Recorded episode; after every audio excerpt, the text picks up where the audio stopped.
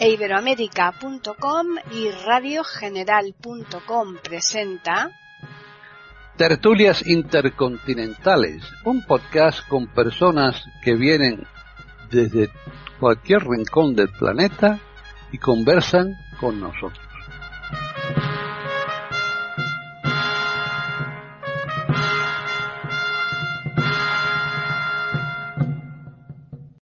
Bienvenidos otro día más a Tertulias Intercontinentales aquí en iberoamérica.com. Soy Paqui Sánchez Galvarro y hoy tenemos una tertulia un poquito menguada, pero no por eso menos importante que las demás que hacemos aquí todos los lunes en iberoamérica.com. Tenemos dos ausencias, pero será por esta semana, solamente por esta semana, que, la gripe, estas gripes, estos catarros, de estos cambios de temperaturas tan bruscos, pues ha hecho un poco de mella entre dos de los componentes, así que desde aquí eh, les animamos a que se recuperen de modo inmediato y que la semana que viene vuelvan a estar con nosotros. Vamos a saludar a María Eugenia de Hart, que está en Colombia. ¿Qué tal? Hola, Paqui como siempre, con mucha ilusión de la tertulia, extrañando a los que no nos acompañan hoy y que se recompongan pronto, y también saludando a los que nos escuchan y a los contertulios que sí están. Muy bien. Pues ahora nos vamos a las Islas Baleares y ahí está Gabriel Aisa. ¿Qué tal, Gabriel? Muy bien, Paqui. Buenas tardes. Sí, efectivamente, aquí estoy enterito, enterito afortunadamente rodeado de virus por todas partes, aunque ya me pusieron la primera parte de la vacuna y bueno, encantado como siempre de contribuir en lo poquito que pueda con, la, con mis contertulios a los que saludo cordialmente y a, nuestro, a nuestra audiencia y encantado de, poder contribuir. Y ya finalizamos en Chile, que allí se encuentra Jorge Muñoz. ¿Qué tal, Jorge? Hola, Paqui. Hola, queridos amigos de la tertulia lamento la ausencia de René y de David que nos ayudan tanto. Y bueno, espero que sea tan interesante para nuestros auditores como para nosotros el tema de hoy. Bien, pues efectivamente, como ha dicho Jorge, es Davis y es René los que faltan. Un Davis en Italia y René en Argentina. Pero bueno, eh, como decimos, la semana que viene intentaremos eh, disfrutar de su compañía. Vamos hoy a tratar un tema que es amplísimo, es tremendamente amplio, incluso yo no sé si quizás puedan eh, nuestros contertulios hablar eh, con mucha profundidad de él en el día de hoy o necesiten eh, la semana que viene como una segunda parte, eso ya lo veremos según transcurra esta tertulia, porque vamos a hablar de las comunicaciones. Las comunicaciones son tan amplias, pero ya veremos cómo, cómo se centra el tema. Así pues, eh, comenzamos con María Eugenia y adelante, María Eugenia. Gracias, Paqui. Como dices tú, este es un tema que da para tanto que es muy difícil resumir, pero eh, yo eh, voy a intentar empezar por el principio, como dicen a veces. Y pienso que en el tema de comunicación, entonces, hay que empezar por la comunicación individual, la personal, cada uno de nosotros como individuo. Y por supuesto, eso se amplía. Nosotros los animales humanos somos seres individuales y sociales al mismo tiempo, que plantea muchas posibilidades y muchas paradojas también. Yo voy a empezar entonces centrándome en la comunicación individual. Mi formación ha sido como psicoterapeuta, como tal vez he dicho en otras eh, veces, y también como educadora, pero especialmente en la parte de psicoterapia sistémica y psicoterapia de familia. Entonces voy a empezar con eh, cosas que he aprendido de, personas que manejan esto con mucha excelencia. Empiezo por el profesor Barnett Pierce de la Universidad de Amherst.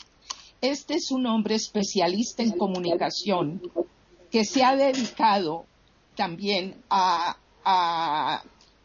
participar en situaciones de conflictos, conflictos internacionales, cosas de mucha envergadura y muy amplios.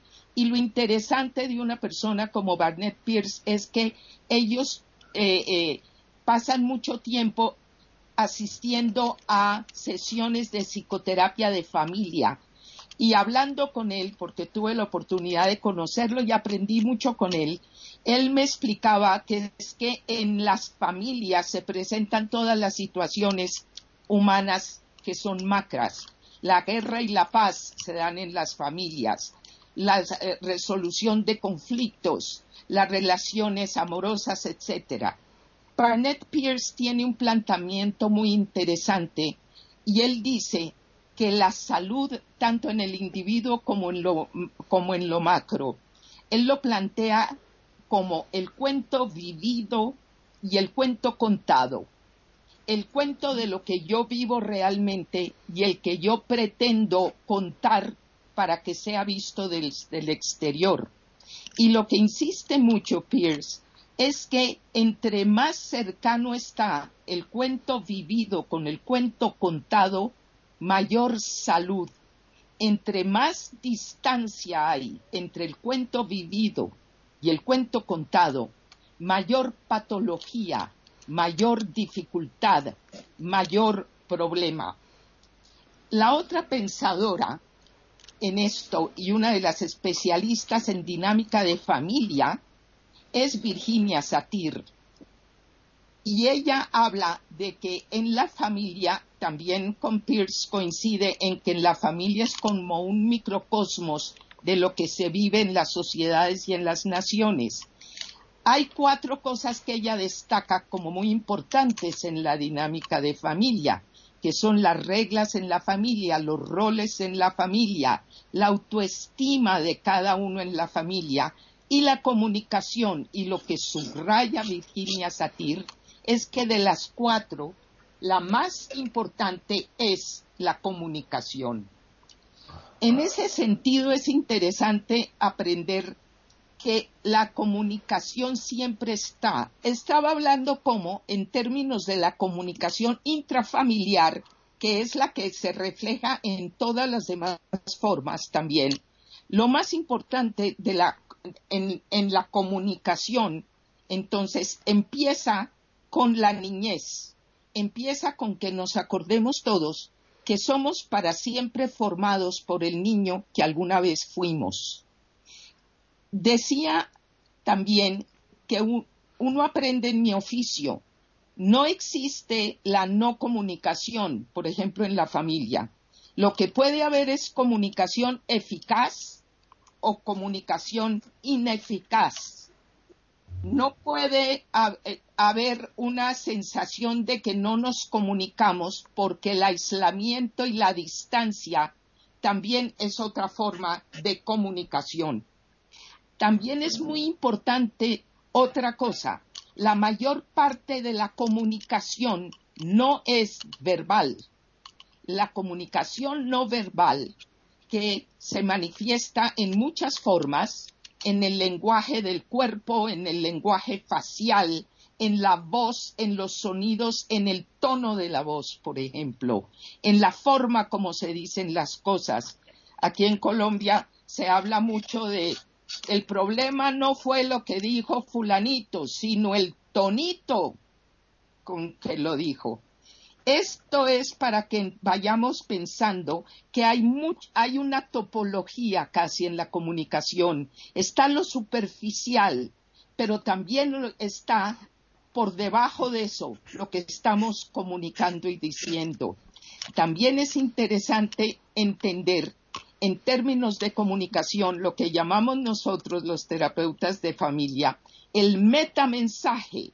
Eso es lo que estoy diciendo con lo que estoy diciendo, que no siempre coinciden, por ejemplo, la forma en que comunico algo y el mensaje que estoy tratando de trasladar.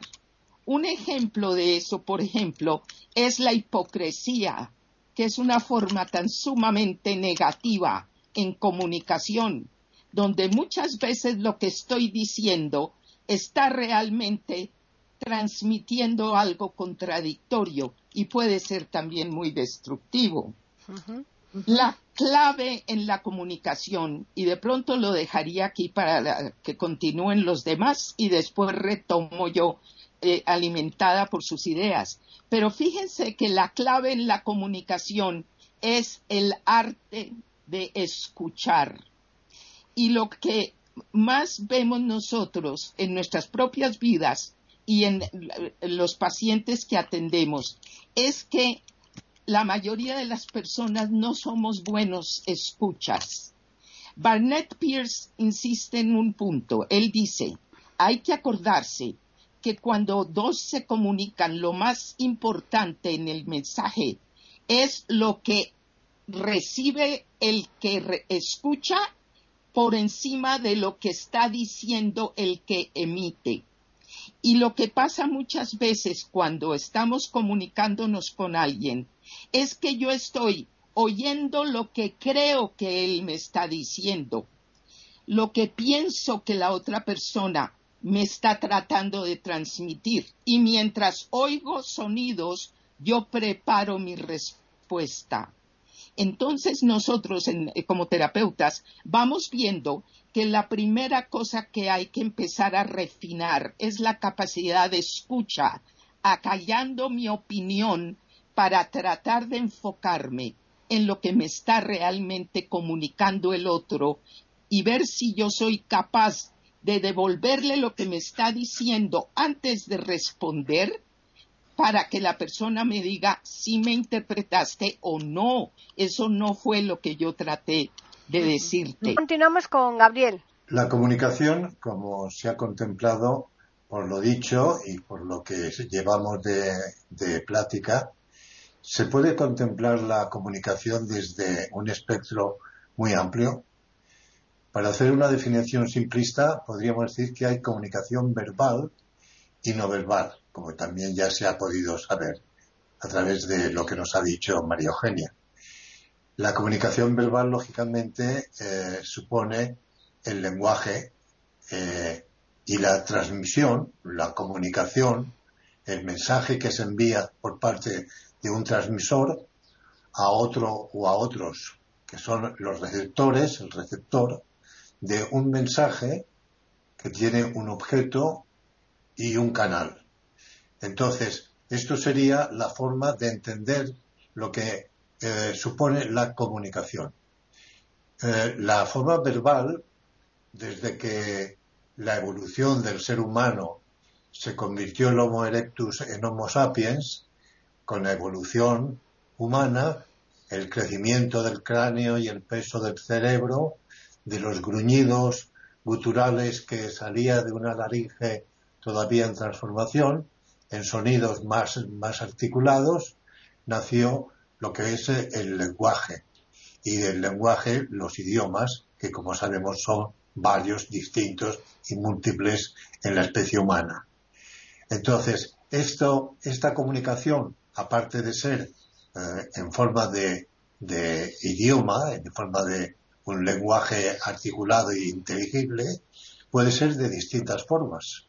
Hay distintas maneras de usar la voz. Por ejemplo, en, España, en las Islas Canarias, existe una isla que se llama La Gomera, que es muy montañosa, es muy abrupto el paisaje, eh, es montañoso, como digo, y además de formación volcánica, y sus habitantes se comunican a través del silbo. Han ideado un lenguaje, una comunicación entre ellos a base de silbidos que cada silbido se articula de tal manera que supone un lenguaje, una comunicación.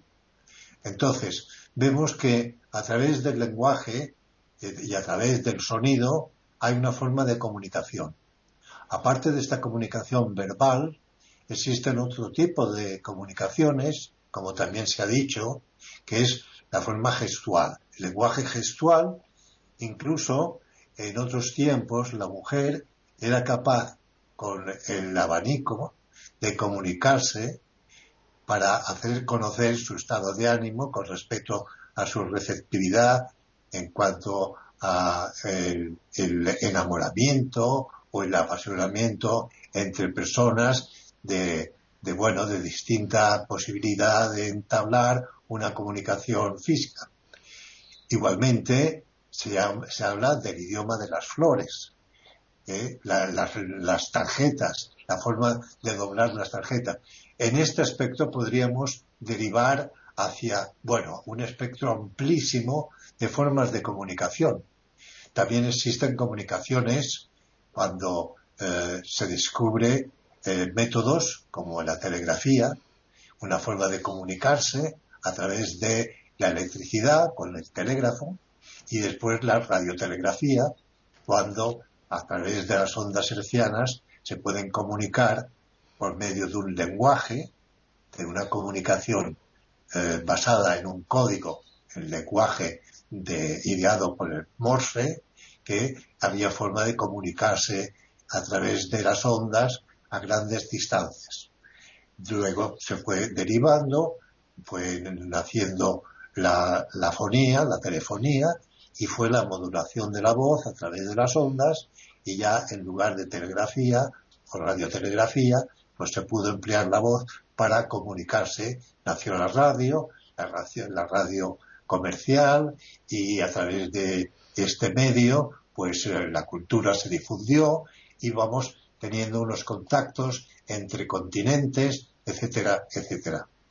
Lenguaje, como vemos, múltiples. Incluso hoy, a través de eh, satélites artificiales, hay forma de podernos comunicar con los antípodas y de conocer a través de los mensajes. La comunicación, en general, es un término, como vemos, muy amplio y que abarca un concepto de lo que es esa transmisión de un, conocimiento o de una forma de, de hacerse saber a través de esa emisión y de la recepción por parte del receptor con la inteligencia que produce el conocimiento de lo que el emisor está queriendo transmitirle, pues una forma de estar conectados. Hoy en día la globalización supone que en el mundo ya casi no existen fronteras. Es más, hemos salido de nuestro sistema e incluso parece que vamos a poder salir de nuestro sistema planetario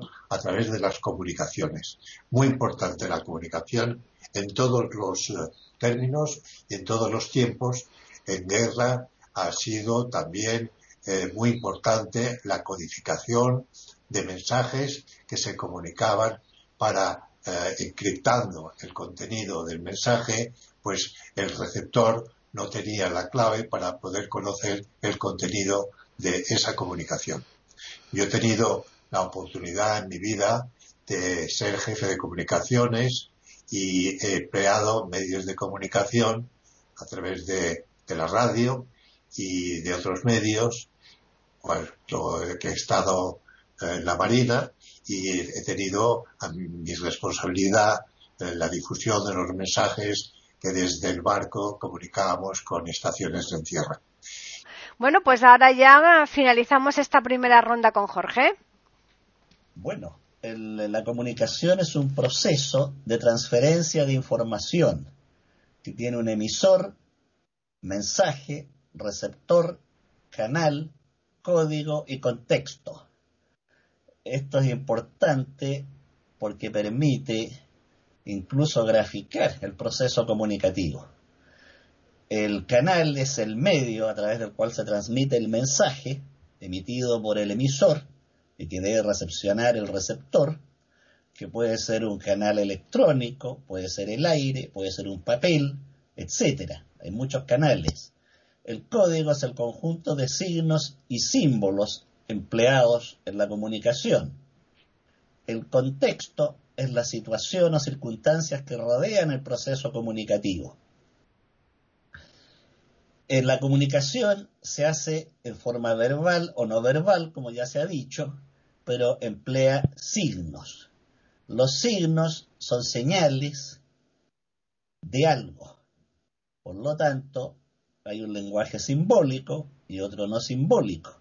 Las señales del tránsito, por ejemplo, pertenecen a un lenguaje simbólico. El semáforo con sus luces roja, verde, amarilla me indica cuándo debo pasar, esperar o detenerme.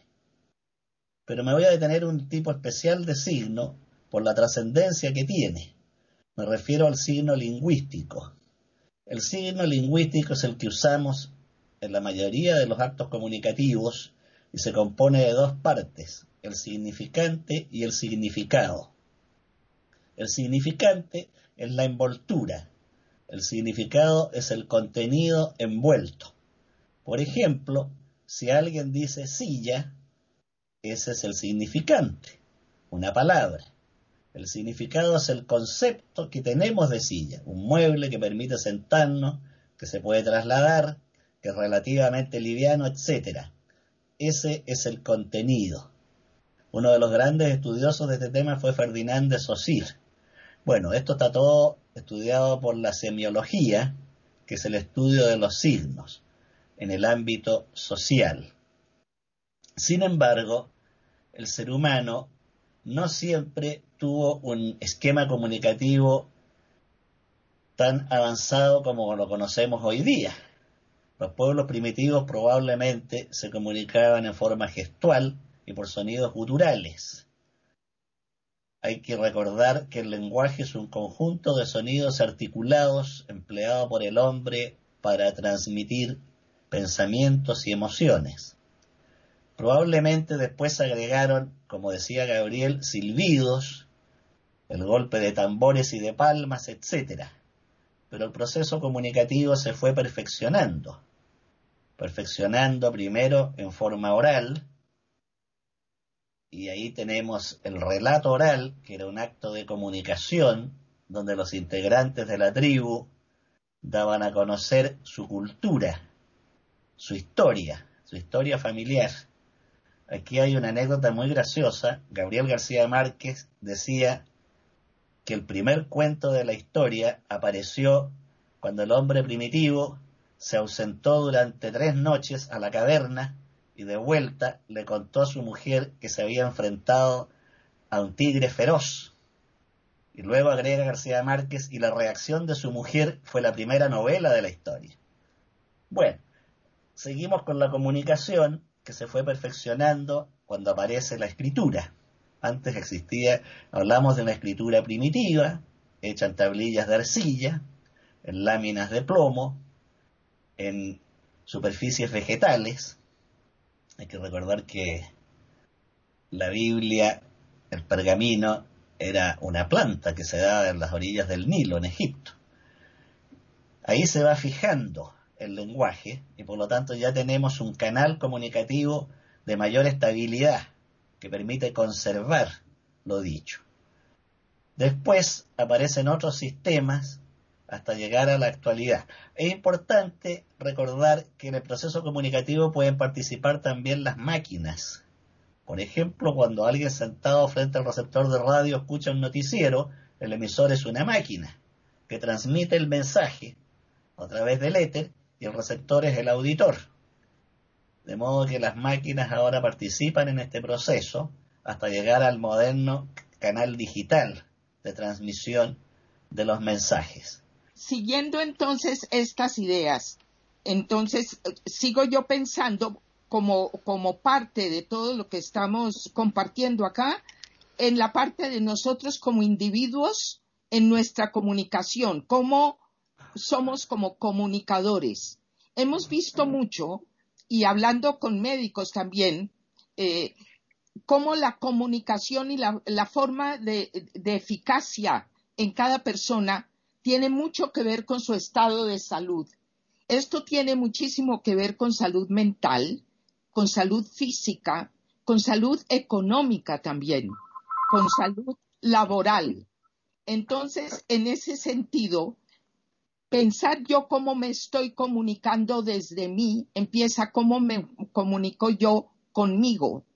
Aquí entonces estaba recordando algo hermoso de los, en los diálogos de Platón, cuando Sócrates, al final de uno de los diálogos en Fedra, dice una oración pidiéndole a Pan y a los demás dioses que le ayuden a que su hombre interior y su hombre exterior sean el mismo. De alguna manera eso va con el cuento vivido y el cuento contado.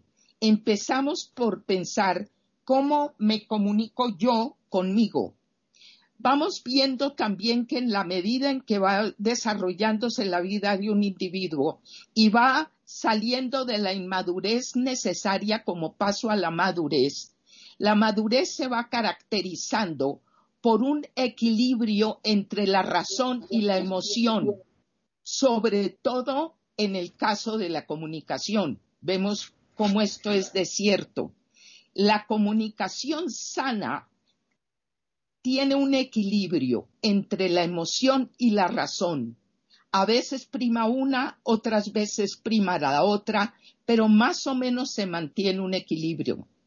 Vemos muchas veces en situaciones de disfuncionalidad o patología que hay una inmadurez tóxica también en la comunicación. Y esto muchas veces se traduce en una comunicación completamente emocional, inundada la emocionalidad en todo, que no le permite a la razón tomar parte, o también se da lo contrario, un tipo de comunicación que es absolutamente racional y asfixia la emoción. Virginia Satir, a quien ya mencioné, hablaba de cuatro formas completamente ineficaces que se dan en la comunicación, mucho en la familia y se traducen a los demás ámbitos donde el individuo se encuentre. Uno es el acusador, la figura en la familia que a veces en el estereotipo se le asigna al varón, que es el que produce miedo, el que acusa, al quien se le tiene temor y miedo. Está también la otra forma ineficaz que es la víctima y el victimismo, la persona que utiliza la victimización como manipulación, con lo cual maneja a los demás miembros de familia. Esto a veces puede ser la persona que se queja permanentemente. Esto se da a veces cuando una persona con una enfermedad o un padecimiento exprime la situación, ordeña la situación para sacar ventaja de los demás. Es una forma manipuladora de comunicación es ineficaz y no es sana.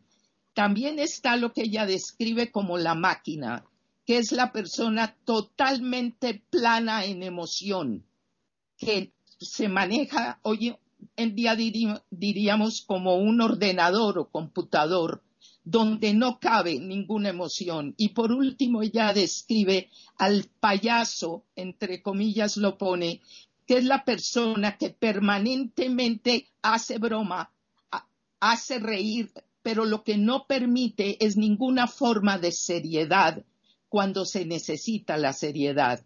Por supuesto que el humor es uno de los ingredientes más importantes en la comunicación sana, pero cuando se convierte en un instrumento de impedir cualquier reflexión o algo serio, esas son formas todas ineficaces por ahora lo voy a dejar aquí con los compañeros. Estoy eh, subrayando cómo la forma en que se comunica el individuo y aprende a comunicarse es una de las cosas más importantes para cómo se producir las comunicaciones. Alguna vez tuve un paciente que era un periodista y me decía que todo lo que estábamos compartiendo sobre su vida privada en comunicación le había cambiado a él la forma de ser también periodista, que es una forma tan importante de comunicación.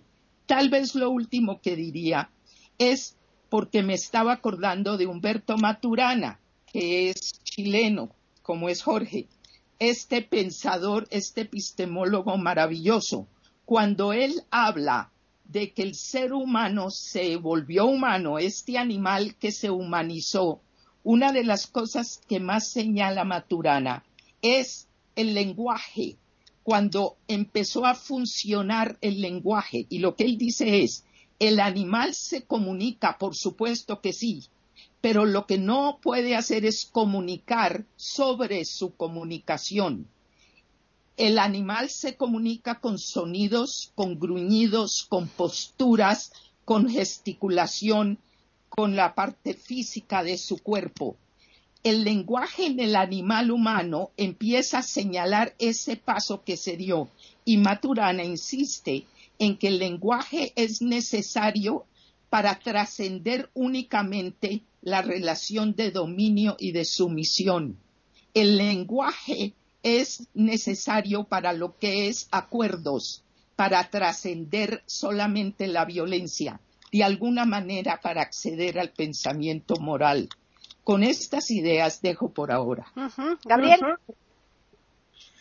Bueno, vemos que vamos adelantando en el tema de la comunicación, que es vasto, muy vasto, vastísimo, poliédrico, tiene tantas facetas y podemos hablar de comunicación hasta último extremo.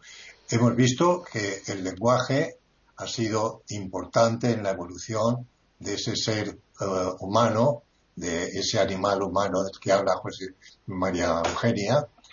Y eh, también una vez que ya el hombre domina el lenguaje, surge la escritura, como también se ha apuntado por parte de Jorge, eh, la escritura cuneiforme, en tablillas de arcilla, los asirios, los babilonios, las culturas caldeas, el egipcio, el lenguaje, la comunicación jeroglífica, en fin, van haciendo, va mm, cada vez que eh, va mejorando esa comunicación, el hombre va perfeccionando su técnica y surgen nuevos sistemas y hasta la escritura, muy importante la escritura.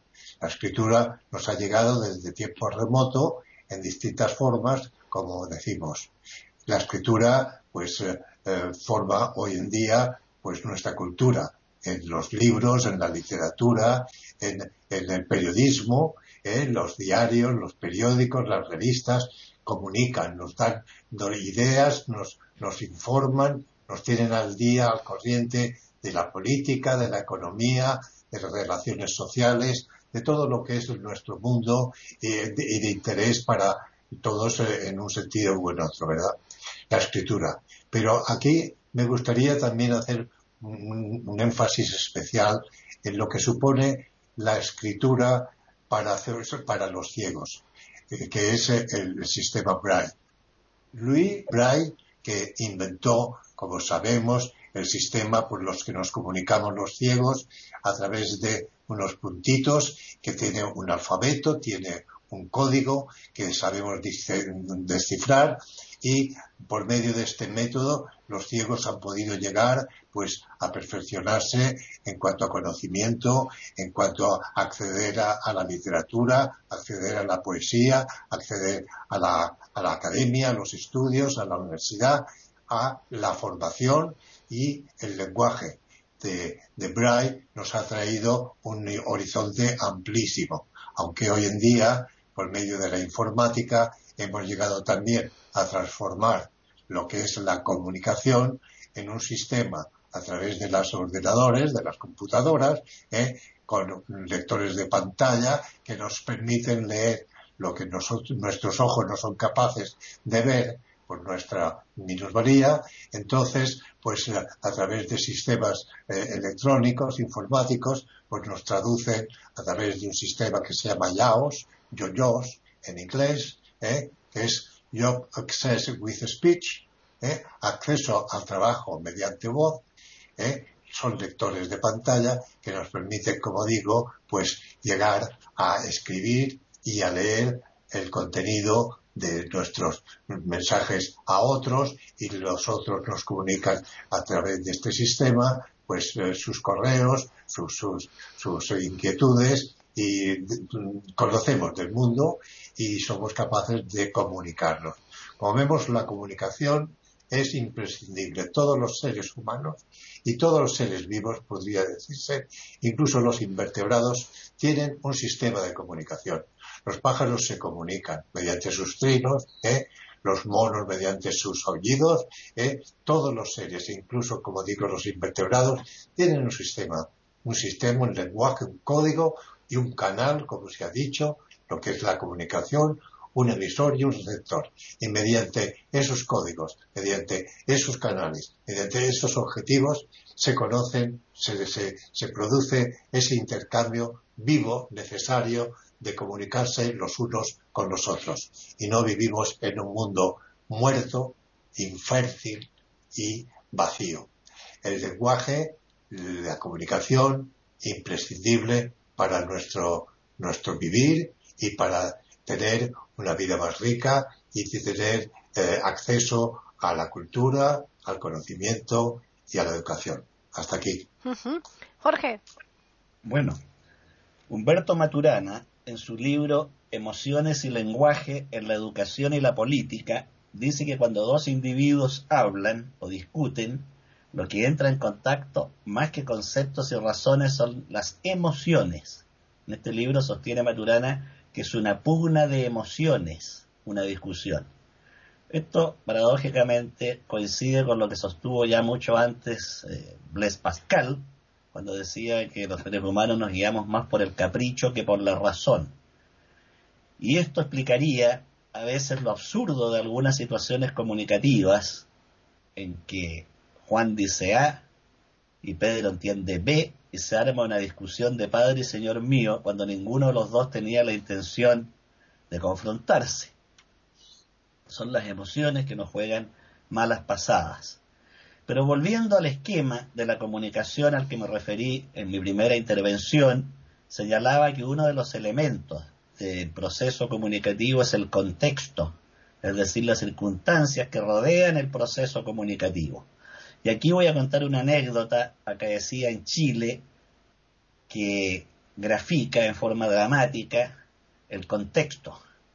Para el golpe de Estado de 1973, el presidente Salvador Allende emitió un último discurso que fue transmitido por Radio Magallanes, la última radio que salió al aire.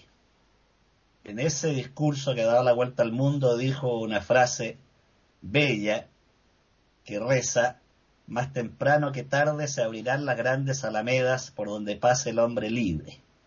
Esto lo dijo con serenidad, con calma, y lo curioso es que mientras él hablaba, la moneda, el Palacio de la Moneda estaba rodeado de tanques y los aviones de guerra sobrevolaban arrojando sus bombas. Ahí tenemos el contexto en que se dio este proceso comunicativo. El emisor, el presidente de la República, rodeado por las Fuerzas Armadas, el mensaje dirigido al pueblo, que era el receptor, y el canal La Radio Magallanes, que de pronto interrumpió sus transmisiones y se cortó el discurso. Ese es un proceso comunicativo en un contexto dramático.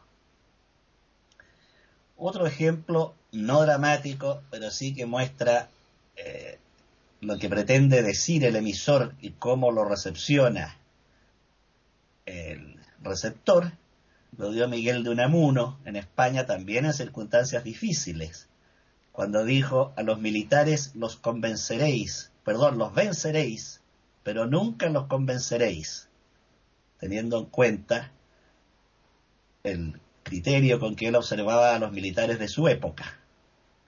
De modo que a veces la situación comunicativa, el contexto en que estamos inmersos, determina muchas veces el mensaje o lo influye. Ahora, la comunicación directa, cara a cara, está mucho más influida por las emociones que la comunicación a través de máquinas. Cuando un muchacho que está en Madrid le envía un WhatsApp a otro que está en Valencia, el peso de las emociones es mucho menor. Está escribiendo un par de frases, agrega unos cuantos monitos, caras de payasos, tortas, velas, etcétera, y por lo tanto el efecto de las emociones en el mensaje es mínimo.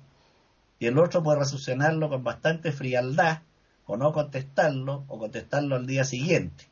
Esto es imposible en una comunicación directa, donde emisor y receptor están frente a frente. La pérdida de la comunicación cara a cara ha llevado a cambiar el proceso comunicativo. Ese proceso que estaba impregnado de emociones, sean contradictorias, pero también impregnado de afectos, de equivocaciones y errores tan humanos que a veces nos llevan a la risa, desaparece en la comunicación digital, donde se puede insultar a otro con toda tranquilidad, sin el menor remordimiento, porque no estamos frente a frente. Estamos a gran distancia, protegidos por la distancia y otras veces por el anonimato, como ocurre en las redes sociales, donde se puede denigrar y desprestigiar a cualquiera sin sentir el menor remordimiento y más encima contarlo entre los amigos como una gracia. De modo que las comunicaciones actuales se han ido deshumanizando, han perdido ese carácter lleno de olores, de sabores, de sonidos gratos. Pienso, por ejemplo, en dos amigos conversando en una taberna, acompañados de una jarra de vino rojo, mientras humea el tuto de pollo en el plato, y qué grata, qué maravillosa es esa, esa comunicación, donde se cuentan anécdotas, chistes, y están impregnadas de afecto. Eso se ha ido perdiendo y no existe en la comunicación digital. Por el momento quedo aquí. Bien, vamos a hacer una última ronda. hoy, como sois menos, pues vamos a poder hacer una tercera ronda normal. ¿eh? Así pues, eh, comenzamos con María Eugenia. Fascinante nuestro tema de hoy y de verdad que es difícil eh, encapsular todas las ideas que me, están llegando a través de lo que les escucho. estaba pensando, por ejemplo, en la situación de Helen Keller, aquella chiquita que era tanto ciega como sorda y tal vez recuerdan eh, algunos lo que fue la historia de ella puesta en una película hermosa que se llama Ana de los Milagros. Ana fue la persona que se encargó de esta criatura que era como un animalito sin, sin, sin guías. Y el milagro de Ana fue que le ayudó a esta criatura a comunicarse. Lo más importante era la comunicación y la comunicación se logró hacer a través del tacto, que fue otro tema que en alguna oportunidad tuvimos en una linda tertulia. Esto para subrayar cómo la comunicación es de lo más importante que pueda haber en la vida de cualquier ser vivo, pero ciertamente de cualquier ser humano. Pensaba yo también, fíjense, en lo que es el silencio, el silencio también es una forma de comunicación con muchos matices. El silencio puede ser sereno, puede traer paz, puede ser amoroso, pero también puede ser agresivo, puede ser algo que aísle. Y en las prisiones del mundo, el aislamiento es uno de los peores castigos y es inmerso en un sonido que produce angustia. Como vemos, todo tiene distintos matices y me gustó mucho esto de ahora cuando Jorge hablaba, y es verdad, Maturana lo subraya tanto, la parte de la emoción en la comunicación. Una de las cosas más importantes que hay en comunicación, entonces, para mí y para los que nos escuchen, piensen en esto. Para empezar por algún lado, la mayoría somos comunicadores no demasiado eficaces y nos ayuda a todos fijarnos en nosotros mismos, cómo podemos mejorarnos como comunicadores.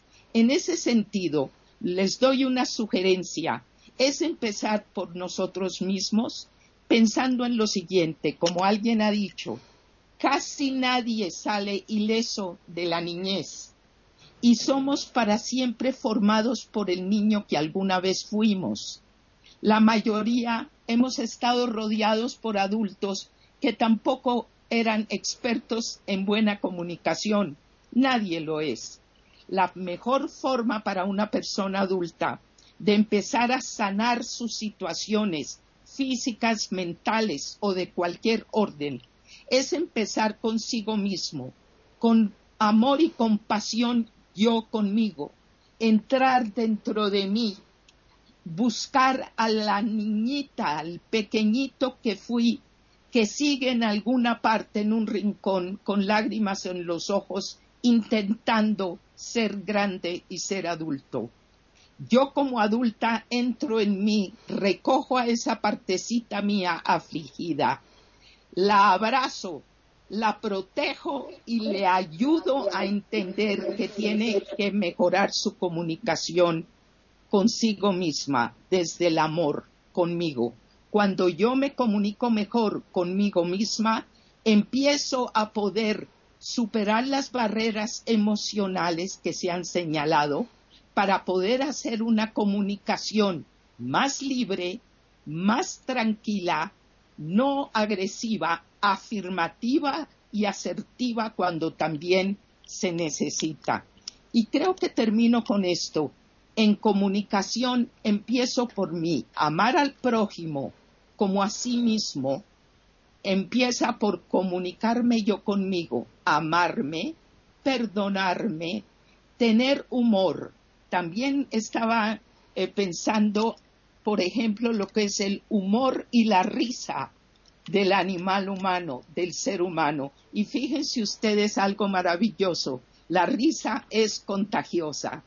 Así que mejorar la comunicación conmigo mejorará mi comunicación con el mundo. Y tengo que acordarme, yo soy responsable de enseñarle a los demás cómo tratarme a mí. Eso empieza por aprender yo cómo tratarme a mí con seriedad, con humor, con compasión, con visión crítica, pero no demoledora. Lo dejaría ahí. Muy bien. Eh, ¿De Gabriel? Bueno, hemos entrado, hemos hecho una aproximación al tema de la comunicación muy amplio, desde distintos puntos de vista, con aportaciones muy importantes, muy interesantes, pero en un aspecto positivo en un aspecto amable de la comunicación. También existe, desgraciadamente, el lado contrario de la comunicación, la comunicación nociva, aquella comunicación abyecta que proyecta sobre la sociedad de una forma u otra, por los medios de comunicación a los que nos hemos referido, a fin de subvertir un orden, subvertir eh, un sistema la política, incluso al sujeto como sujeto mismo, a través de eh, la droga, a través del el alcohol, a través de muchos medios, eh, la ludopatía, toda la comunicación que mm, repercute sobre el individuo para deformarlo, para intentar romper el molde de los conceptos que creemos morales y éticos también existen en la comunicación y desgraciadamente los medios muchas veces no son tan objetivos ni tan ni tan eh, neutros como para no entrar dentro de un campo peligroso que puede, como digo, subvertir una sociedad. Y mm, capitalizar eh, ciertos sectores eh, el poder y llevar a esta masa de ciudadanos a objetivos pues eh, afines a los objetivos propios egoístas de los grupos oligárquicos. Por lo tanto, la comunicación necesaria, la comunicación controlada y no hablo de censura por descontado, pero considerando la objetividad como uno de los factores que nos tienen que imprimir a nosotros mismos la impronta de saber qué es lo que recibimos a través de los canales que recibimos, cuál es el contexto en el que se transmiten esos mensajes, ese lenguaje que nosotros entendemos y que en otros países emplean otros idiomas y podemos preguntarnos, está bien, sabemos lo que es la comunicación, la evolución de cómo ha sido la comunicación entre los humanos, hablando de humanos. Pero, ¿qué razón existe para tantos idiomas como hay en el mundo? ¿Cuál ha sido el fenómeno que ha derivado a esa difusión tan enorme de distintas formas de comunicarse a través del lenguaje, que llamamos idiomas? Es interesante profundizar en este aspecto y del cual yo posiblemente no pueda dar ninguna respuesta. pero idiomas son tantos, miles, que uno se pregunta a qué es debido. La comunicación necesaria en cualquier idioma, de cualquier forma, gestualmente, de una forma u otra, como hemos visto, es necesaria, si no, viviríamos en un mundo de silencio, en un mundo vacío, en un mundo en el que no nos podríamos tal vez eh, comunicar, aunque estuviéramos eh, dispuestos a hacer un tipo de lenguaje gestual y con ese lenguaje bastar para, bueno, manifestar nuestras emociones. Sin embargo, gracias al lenguaje, gracias al idioma, nos transmitimos nuestros pensamientos, nuestra cultura y nuestras educaciones. Hasta aquí. Jorge. Bueno, la comunicación es tan importante que los poderes constituidos siempre intentan controlar los medios de comunicación, adquiriendo canales de televisión, cadenas de radio, periódicos, revistas, editoriales, porque a través de los medios de comunicación se puede manipular a las masas y dirigir su conducta, dirigirla hacia el consumo, por ejemplo, de bienes como ropa, electrodomésticos, equipos musicales, televisores de pantalla plana, telefonía celular, etc. De modo que los medios de comunicación son una poderosa fuente de manejo de la persona y de su psicología. El Internet también es un medio de manejar al sujeto dependiendo de la información que se transmite y el cómo se transmite.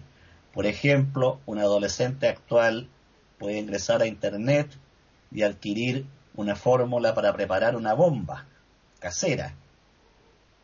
Hay juegos en que el muchacho tiene que pasar diversas etapas que van probando su persona y su valentía y que terminan en el suicidio del jugador.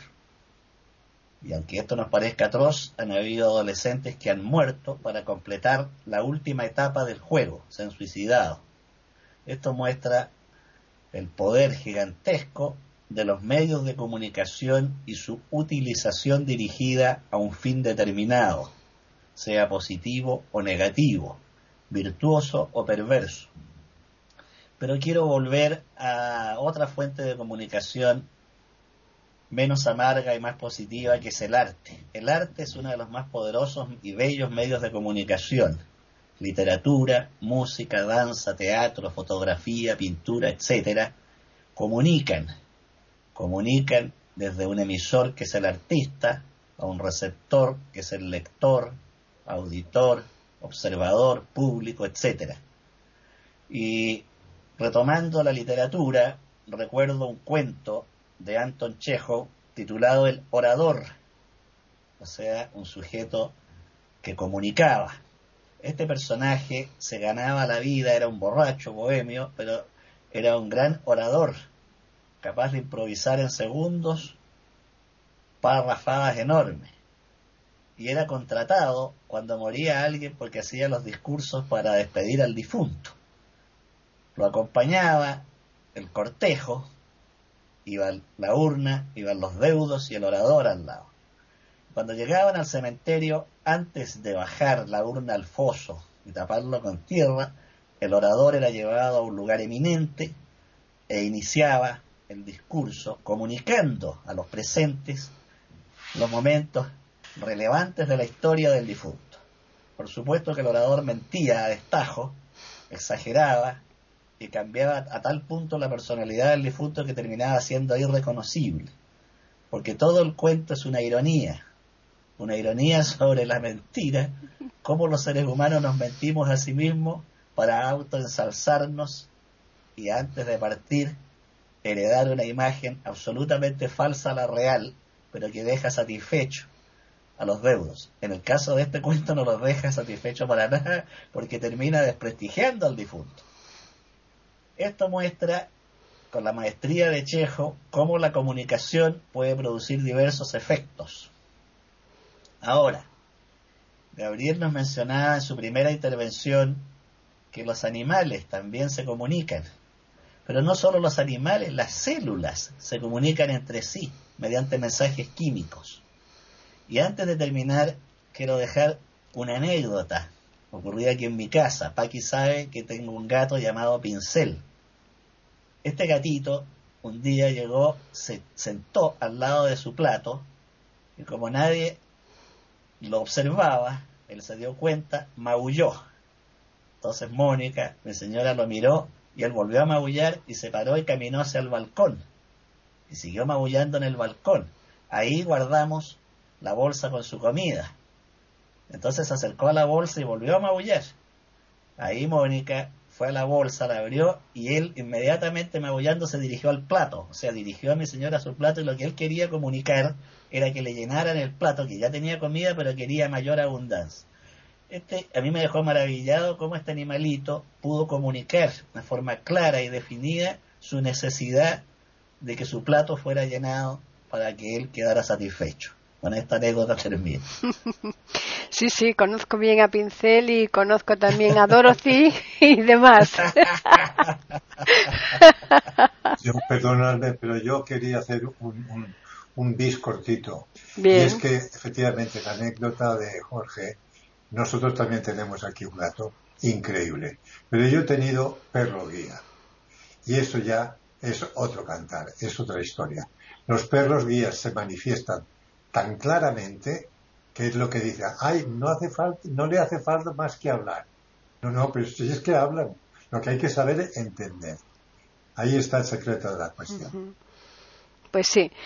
Bueno, yo pienso que se nos ha quedado fuera eh, para tratar mm, con más detalle los medios de comunicación, la importancia de los medios y sobre todo los digitales eh, y, uno de los, una de las formas de comunicación hoy día es el teléfono, ¿no? Y cómo muchas veces ese teléfono eh, está un poco destruyendo o cambiando un poco el ritmo familiar. Eh, si os parece bien, yo creo que se podría hacer una segunda parte porque hay bastante, bastantes aristas todavía pendientes del tema este de la comunicación. ¿Qué os parece? Muy buena idea, excelente. Sí, estamos de acuerdo. interesante que sí, que podemos, podemos alargarlo, ampliarlo y sobre todo lo que ha dicho María Eugenia, contar con los compañeros ausentes. Sí, claro. Perfecto. Pues genial. Vamos a recordarles a los oyentes que nos pueden escribir al correo de tertulias arroba eiberoamerica.com y también pueden hacerlo al Twitter eiberoamerica con las iniciales EI y la A de América en mayúsculas. Simplemente recordarles a los oyentes que les esperamos aquí con esta segunda parte sobre las comunicaciones en iberoamérica.com con una tertulia intercontinental.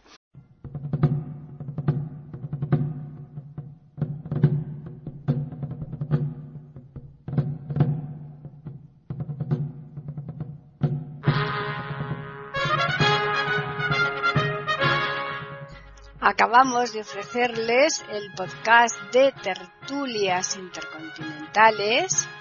Aquí en iberoamérica.com y radiogeneral.com. Regresen la semana que viene para un nuevo episodio. Hasta la próxima semana.